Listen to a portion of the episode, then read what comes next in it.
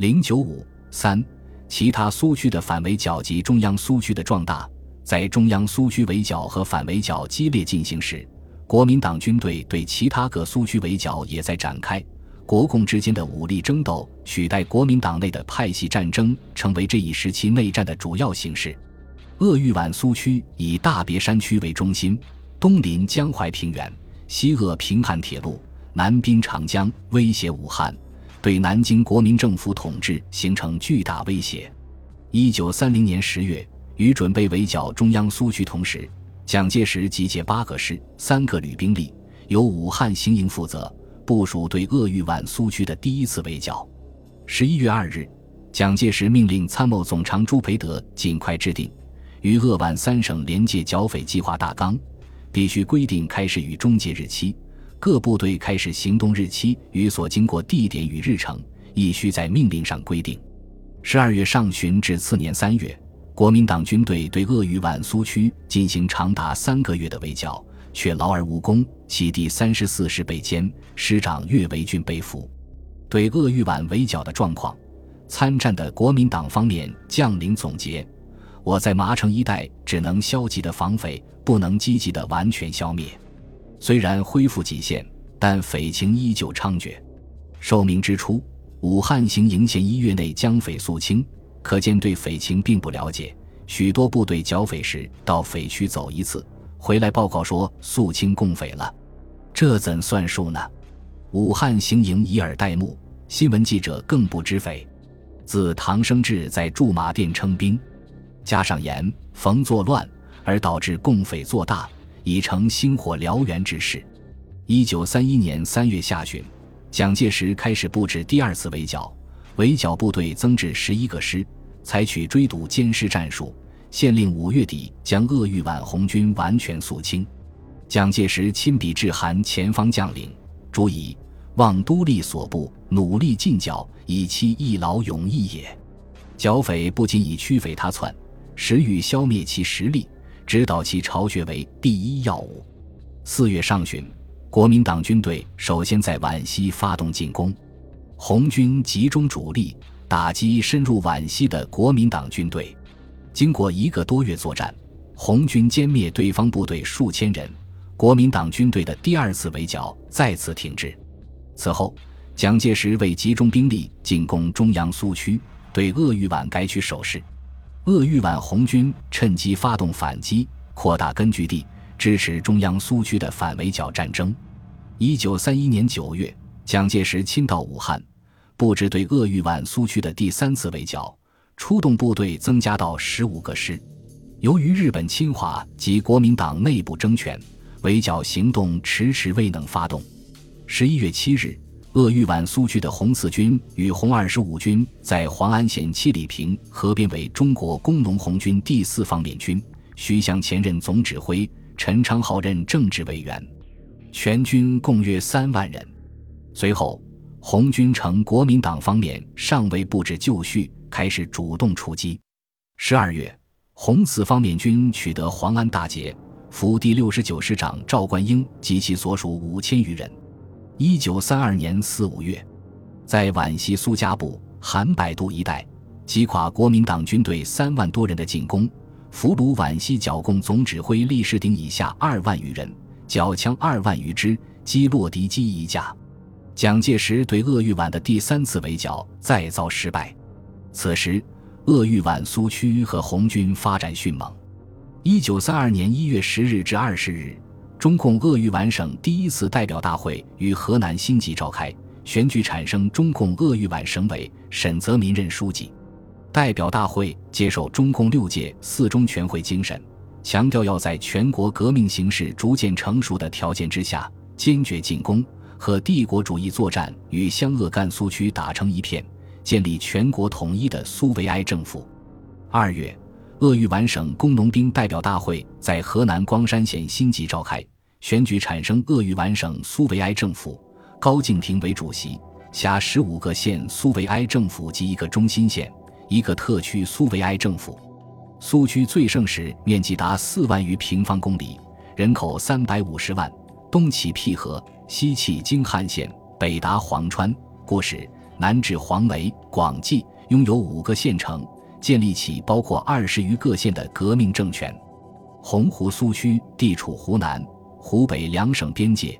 一九三零年十月，发展到拥有湖北省建立、绵阳、潜江、公安、石首和湖南省华容、南县等七座县城，控制着岳阳、沙市间长江两岸大片乡村，纵横达百余公里。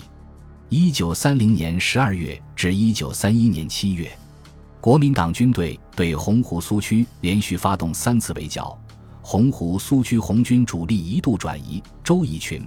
段德昌等领导地方游击队坚持斗争。十月，以往湘鄂边的红三军重回洪湖，至一九三二年春发展到一万五千余人。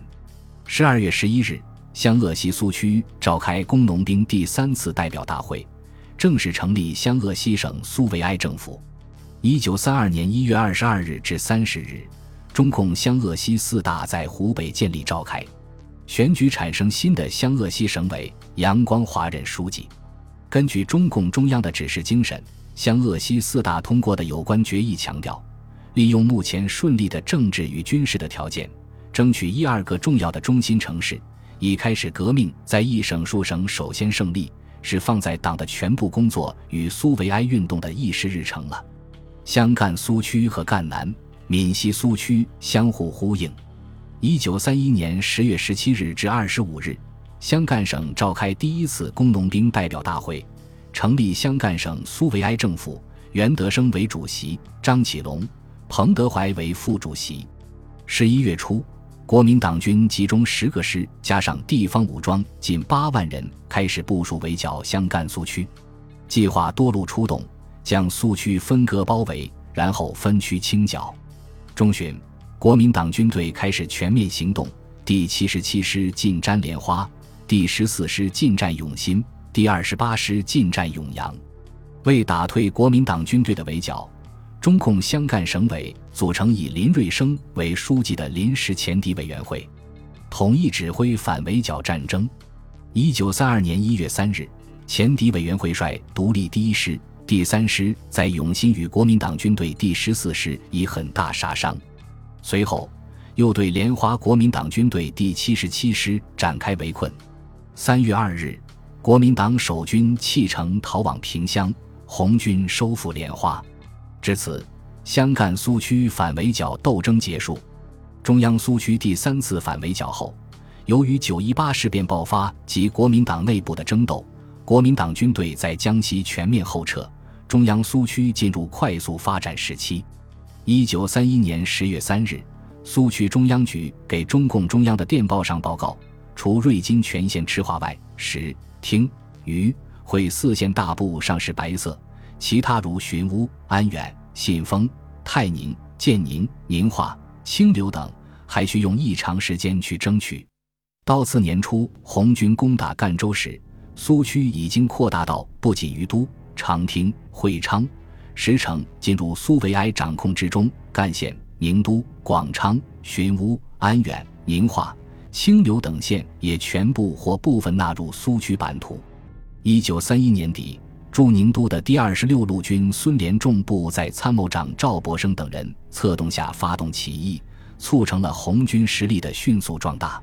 孙连仲部原属冯玉祥西北军，前一年中原大战中被迫接受蒋介石改编后。孙连仲被委为第二十六路军总指挥，率部开往山东济宁一带整编。第二十六路军下辖第二十五师、高树勋的第二十七师、关树人的第一骑兵师，共约四万余人。蒋介石对孙部非常重视，怀柔备至，因担心其在山东被韩复榘拉拢为韩所用，极力促成孙部南下至江西参加剿共战争。如此既可增厚江西剿共兵力。又可设法使孙效忠于己。一九三一年初，蒋介石日记中多有调孙部南下的记载，时有三韩复榘将有联合，西图抗拒。此时孙连仲部如能开至江西，则统一即可实现矣。第十二师张宇仁率萧西贤部叛变，在海州附近反抗金汉鼎，即得萧殿乃知其事已解决，不至为患。为外间闻之，恐因此牵大局。又恐孙连众部因之言不开干。当此时局，将安而未安，孙部定开而未动之时，逞千钧一发，修所六马之象，可不甚乎？今日萧部变乱虽平，而孙连众部未开，心犹悬之。这样密集的记录，在蒋介石日记中并不多见，可见其对此的高度重视。一九三一年二三月份，经过蒋介石派出代表反复劝说，并馈送孙连仲大量金钱后，孙部遵命如期开往江西。这时，蒋介石大大松了一口气，在日记中写道：“孙连仲部逐渐南下，余计其将实行，则统一实现更有把握。孙部南移与否？”是为统一成败之大关键也。孙连仲部既到江西南北二方之局势已形稳固，政治人物对实力的极端注重，在蒋调动孙连仲上可见一斑。孙连仲部调干后，以江西清乡督办的头衔，率领第二十六路军参加对中央苏区的第二次围剿。第三次围剿占领宁都后，孙连仲部驻守宁都。九一八事变后。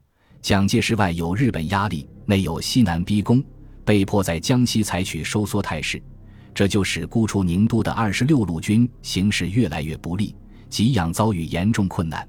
每天兵站发一点糟坯米，又没有菜吃，大部分以盐水下饭。